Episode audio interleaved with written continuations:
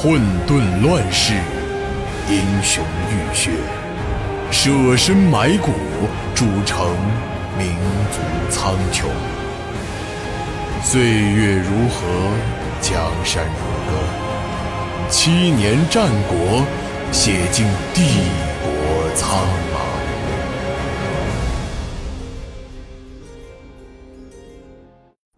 虽然比预计的晚，但万幸的是，太子终于还是来了。白云，你动手吧，我去迎接殿下。话音未落，杨硕已经单骑离开队伍，几十步之后就和董武找了会面。只是一看到董武的脸色，杨硕就知道。一定是出事儿了，杨将军，东吴督军不利，请将军知罪。杨硕脸上流露出惊惧的神情，便心急如焚的问道：“是不是殿下出事了？”董武微微低着头，一声不吭站在原地。杨硕不再说话，他在马肚子上狠狠踢了一脚，如一阵狂风。朝后方队伍赶了过去，只是没走多远，就见到太子独自骑着马，领在队伍的最前面。杨硕并没有减速，径直来到太子跟前。杨将军，本王来迟了。听到太子虚弱的声音，杨硕就知道情况不妙。他很快发现了那处伤口，包扎在伤口外的麻布，此刻已经是一片殷红。杨硕立刻下马，快步来到太子跟前，双膝跪到地上，万分自责地说道：“杨硕死罪。将军何罪之有？”面对跪在地上的杨硕，太子显得也有些慌乱。他想从马背上下来，又实在无法动弹一下。毕竟，对于现在的太子而言，单是坚持坐在马上就已经用尽了全力。钱钟快步小跑到杨硕跟前，一边将他从地上扶起来，一边小声说道：“杨将军，请先上马，还是以大事为重吧。太子的伤暂时没有大碍。”话虽然是这样说，只是杨硕心里却过不了这一关。他满脸愁容，竟然连说话也显得有一些顿挫。钱大人，太子的伤势。钱钟微微皱着眉头，压低声音答道：“杨将军，请放心，虽然箭头还在身体里，但伤口附近的血已经凝结，暂时没有大的危险。”但是太子的身体十分虚弱，之后可能要休养一段时间了。为什么会这样？东武究竟在做什么？面对杀气腾腾的杨硕，钱钟慌忙摇了摇双手，解释道：“不不，杨将军千万不要责怪董将军。我们遇到数倍的禁军，加上城外还有其他追兵，要不是董将军拼死相搏。”我们可能都来不到这里。太子当时发现敌军首领的踪迹，就自己带兵冲了出去。不慎之下，殿下这是？杨硕虽然一脸的惊讶，但至少知道了来龙去脉。不过他却一脸愁容的低下了头，像是有一些事情没有想明白。钱大人说的追兵是什么人？杨硕突然抬起头，神色慌张的问道：“当时董将军带队封了城门，但城外究竟是什么兵马，我们其实也不清楚。不过杨将军，现在时间紧迫，我们只留了少数人马守着南门，怕也守不了多久。当务之急还是要尽快进攻。”话到这里，钱钟终于注意到了大殿前的异常情况。他也立刻明白了杨硕为什么会问这个问题。他越想越觉得情况不妙，连脸色都想得发白了。杨将军，请将军尽快打通到大殿的通路。太子殿下一旦登基，就没有人敢造反了。杨硕点了点头，脸色再一次恢复了平静。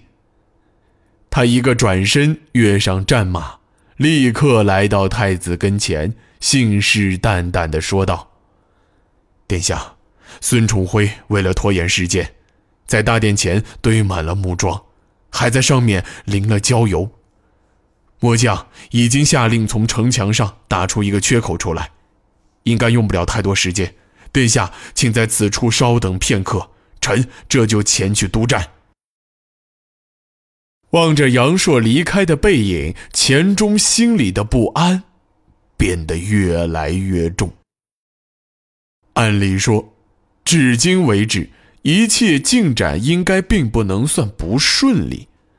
他们歼灭了晋军主力，两军也在大殿前成功会合。太子虽然受了伤，但并不算致命。只要现在进入皇宫，找到皇上，并且杀掉孙重辉，整件事理论上也就可以告一段落了。但是钱钟总觉得似乎遗漏了什么，或是有什么事情还没有发生。伴随着一声轰隆巨响，所有人都朝声响的方向看去。只见距离不远的一处城墙上，此刻已经被砸出一个巨大的窟窿。杨将军，是不是可以入宫了？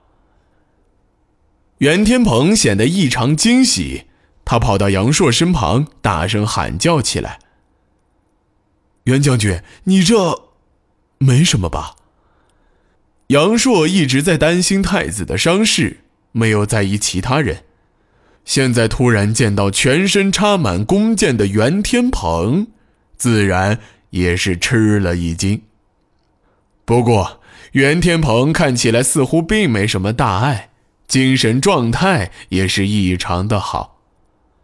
他甚至直接从身上拔了一支箭出来，没心没肺的说道：“啊，不碍事儿，杨将军，你看，俺只是懒得拔，实在是太多了。”杨硕微微点了点头，扯住缰绳，大声喊道：“本将为殿下开路。”说话间。杨硕已经来到了城墙边上，而野朵巴云正率军发动进攻。可就在这个时候，从城墙另一侧突然飞出了无数支火箭。极短的时间之内，熊熊烈火几乎包围了整座皇宫。宫外的木桩瞬间全部点燃，而那个砸出来的洞也开始剧烈燃烧，并被大火完全吞没。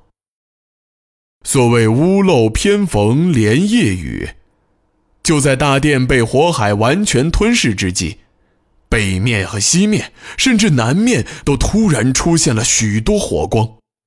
这些火光渐渐形成无数密集的光点，最后连成一条直线。即使距离遥远，也能清楚地听到震耳欲聋的喊杀声。杀进去！杨硕咆哮道。杨硕一声号令，太子军开始不顾生死，冒着滚烫的火焰往洞口里钻。但进去的人不是被大火吞噬，就是被射成了筛子。洞口的火焰烧得越来越猛，而洞口内外也迅速堆积起大量的尸体，许多人被烧成一团火球，然后倒在地上，又引起更大面积的火势。野朵巴云也做了尝试。但身上立刻落了火，还中了几箭，不得不退了回来。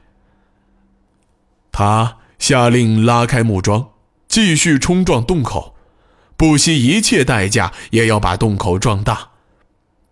随着无数将士以命相搏，缺口终于扩大了数倍，火焰也随着洞口的开裂逐渐减小。等明火几乎扑灭之时，野朵巴云全身的盔甲已经被熏得一片焦黑。太子府的兵马再次集结起来，准备进行最后一次冲锋。即使宫殿里还有伏兵，但对于太子而言，也已经到了不得不孤注一掷的地步了。但就在这个时候，从城墙的另一侧却突然传来一个无比响亮的声音：“太子叛乱与诸将无关，只要放弃抵抗，赦无罪，捉拿太子者，赏金千两。”声音一出，太子军全军哗然。众人的目光竟不约而同地集中到太子身上。太子乃西国储君，何来叛乱之言？城内何人胆敢妖言惑众？可敢出来相见？杨硕知道这是对手的反间计，因此也咆哮了一句作为回应。只是话音未落，突然从城墙缺口处涌出了大量兵马。耶朵巴云正想上去拼杀，却莫名其妙被杨硕阻止了。等外面已经聚集了百余人之后，一个军官模样的人才不慌不忙地从洞口中走了出来。杨硕本以为这应该就是一直没有露面的禁军首领童于周，但当这个人出现在众人面前的时候，却让站在最前面的杨硕惊出了一身冷汗。杨将军，十多年不见，没想到再一次相会，竟然会是在这种地方吧？杨硕立刻转过身子。叫上野朵巴云和董武一同来到太子面前，神色慌张地说道：“走吧，太子，尽快离开京城。”太子也大体认得这个声音，现在又见到一脸不安的杨硕，自然就坐实了这个想法。只是由于过度失血，太子的脸色已经沧桑到没有一丝血色。他紧紧捂住胸口伤处，虚弱又不安地问道：“杨将军，这个人，难道真的是？”殿下没有认错，走吧，殿下，以后还有回来的机会。杨将军，俺们好不容易打到这里，拼死也要往里面冲啊！袁天鹏愤愤不平地叫嚷起来。袁将军胡扯些什么？杨硕面目狰狞，他用已经彻底沙哑的声音呵斥道：“这是白羽山啊！他既然在这里，就说明南陵军也已经参战了。”听杨硕说出这个名字，钱钟突然明白了一切，他立刻回过头，慌忙对太子说道：“太子殿下，不要再迟疑了。”按杨将军说的做吧，只要吴将军还在守着东门，只要能突围到那里，就还有可能逃离京城啊！走吧，太子殿下！杨硕几乎已经用命令的语气催促道：“杨将军，让我去封堵那些兵马，掩护殿下撤离。”野朵巴云抱拳说道。杨硕看了一眼野朵巴云，似乎有些犹豫。就在迟疑之际，两人身边又传来了另一个声音：“让巴云保护太子，让醉将去封堵后面的兵马。”董武并没有留给杨硕和野朵巴云反应的时间，话音未落，就振臂一呼，带着自己的手下朝南面方向冲了出去。俺也不走了，钱大人。太子殿下就交给大人了，袁天鹏大声喊道。钱钟有点犯懵，突然破口骂道：“你个厮，不保护太子，我一个老头子能做什么？”袁天鹏却已经回过身子，面对无穷无尽的火光，他最后看了一眼太子和钱钟，依然是憨厚的一笑：“ 哼，俺身上插着太多东西，走不了了。”他简单行了一个礼。就毅然回过头去，猛地抽了一鞭子马，大声咆哮道：“狗崽子们，今天让爷爷来陪你们！”与此同时，宫内的敌军也开始行动，越来越多的士兵从缺口中源源不断的掩杀出来，而最令人担心的事情也终于发生了。太子的身体已经无法继续支撑下去，要不是野朵巴云眼明手快将太子拉住，他可能已经落下了马。巴云，把殿下带上你的马，我来当先锋。如果有任何闪失，唯你是问。在杨硕的带领下，太子军开始向东门撤退。东面并没有阻击的兵马。这也证明东面的城墙应该还在控制之中。